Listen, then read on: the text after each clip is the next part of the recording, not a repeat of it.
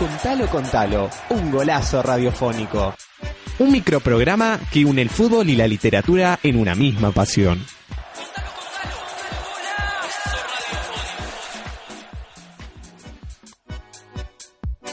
Hoy en Contalo, contalo, te invitamos a escuchar No veo la hora de salir para seguir cantando, de José Manuel Pascual.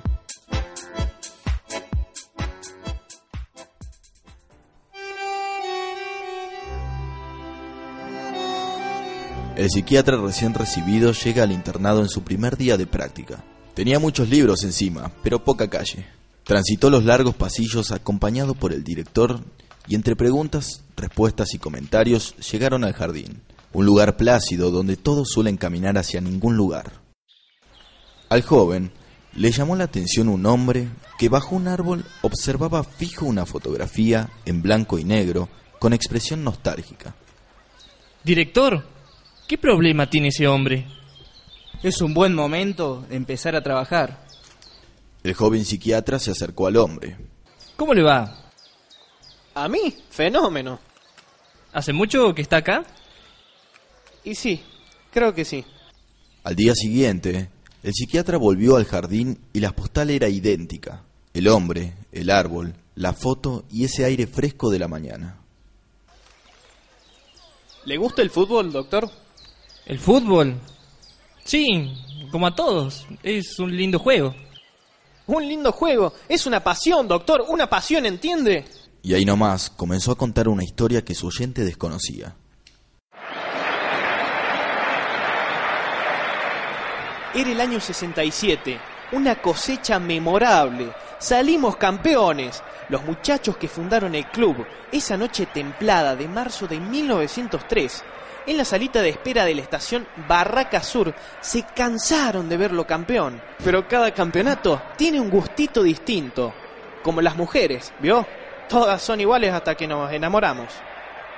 Después de la copa que decía que éramos los mejores de Argentina, vino la Libertadores.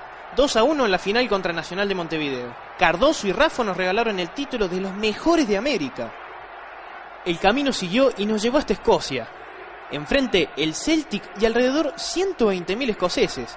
Gracias al aguante de cejas, perfumo y el coco, perdimos apenas 1-0. La revancha era acá, en Mozart y Cuyo, de locales. A los 21 minutos, 1 a 0 arriba el Celtic, y todos nosotros buscando explicaciones en el cielo. Pero el viejo Maschio, como esos caciques de las leyendas, no paró de empujar al malón hasta que maduraron los goles de Rafa y del Chango.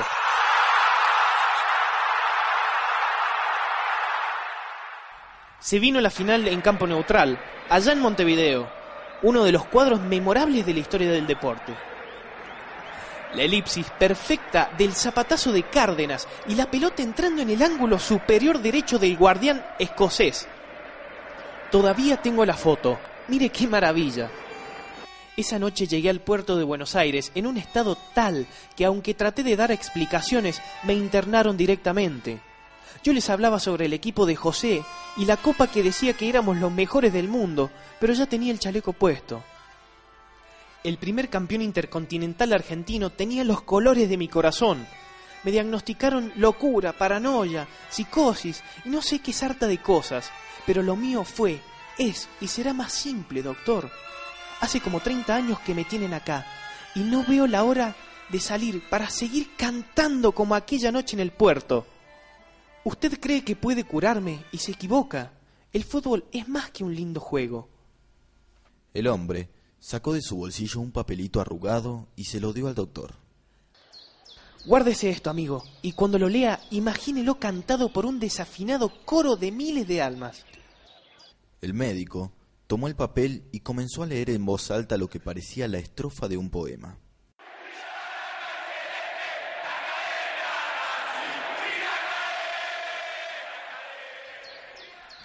Lo suyo es grave.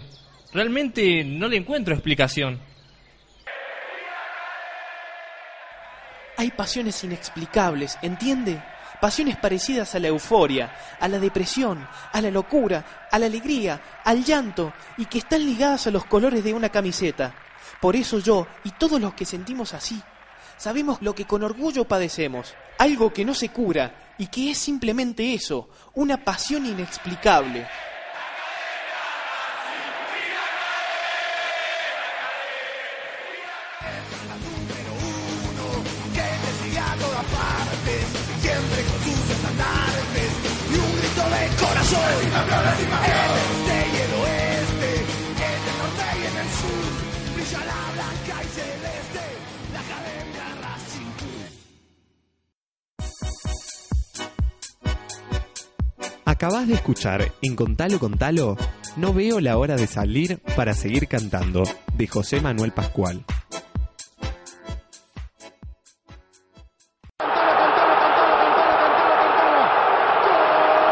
Compartimos tu misma pasión por el fútbol. Compartimos tu misma pasión por la literatura. Contalo, contalo, un golazo radiofónico. Contalo, contalo, un golazo radiofónico.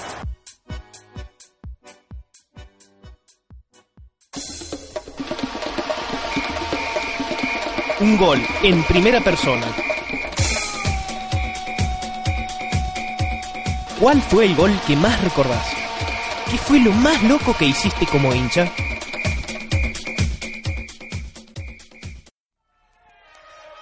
Hola, soy Emiliano Pinzón de Fox Sports. A ver, de los goles del fútbol argentino, mira, voy a elegir dos por distintos motivos. Eh, el primero por lo que fue una sorpresa, por cómo se daba, por el, el ámbito, fue el, el famoso gol de Chilabert a, Germán Burgos en el Vélez River aquel viernes a la noche, lluvia, nadie lo esperaba y, justamente por eso, por lo inesperado, digo que, que ese gol es imborrable.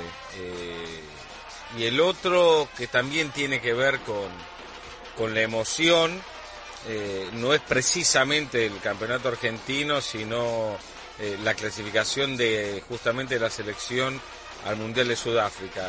Ese día de lluvia, que se venía del mundo abajo, Argentina no le podía ganar a Perú, entra a Palermo y, la empuja en el medio de todos o atrás de todos.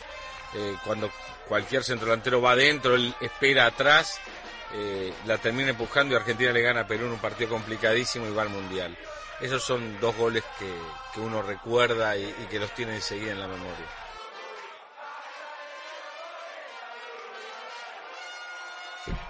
Bueno, mi nombre es Gerardo Quiroga, soy profe de educación física, soy técnico nacional de fútbol, trabajo hace 25 años en el Colegio Don Bosco como profesor. He sido jugador de fútbol, tengo 51 años, así que hace rato que ya no juego. Este, jugué acá en el Club Juventud Unido Universitario. También he jugado en estudiantes y en aquellos clubes que han representado a San Luis en los torneos argentinos. Este, bueno, he tenido la suerte de, de participar, ¿no?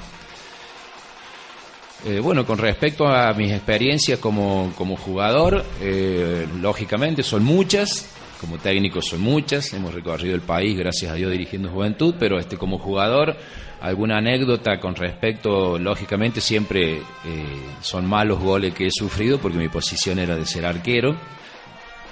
Y bueno, a la memoria se me vienen varios, pero te- me puedo, eh, digamos como que el más pavo puede ser uno que este, jugando en la cancha de San Martín de Mendoza, ante una multitud, yo tenía 19 años, era un pibe, estaba siendo uno de los mejores jugadores del partido porque en realidad estaba atajando muy bien, pero en una de las jugadas atajo la pelota con lo que se llama un arquero lo que lo que hace volar pero bueno, este, con tanta mala dirección que volé para adentro, o sea, con, caí con la pelota dentro del arco, o sea, no sirvió de nada la, la espectacular volada porque el gol, este, porque fue gol en definitiva. Lógicamente, después seguí jugando a partir de los 10 años, ya me federé en el Club Juventud, o sea, hice mi vida como jugador de fútbol. Y me- es muy importante el fútbol para mí. Ha sido una forma de vida desde la pasión, el amor que uno le pone, pero también desde lo profesional, porque es rentado. O sea, a mí me ha dado la posibilidad de tener lo material, el fútbol. Es muy importante para mí. O sea, yo los fines de semana no tengo una cancha de fútbol dirigiendo hoy a los chicos y a mí me falta algo. O sea, viste, es como que, bueno, es el cariño que uno le toma.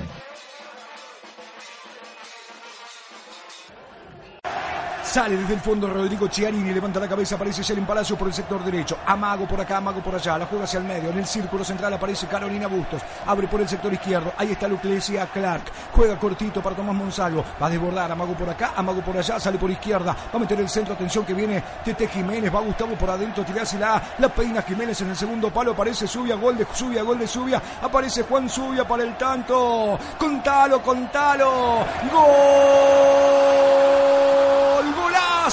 Radiofónico.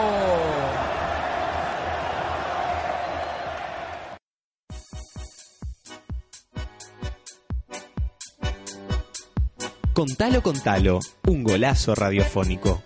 Es una producción de alumnos y docentes de producción y realización radiofónica de la Licenciatura en Comunicación Social año 2015 de la Facultad de Ciencias Humanas, Universidad Nacional de San Luis. Con la colaboración de alumnos de la Licenciatura en Producción de Radio y Televisión de la Facultad de Ciencias Humanas. Agradecemos a todas las personas que nos regalaron sus voces para la realización de estos microprogramas.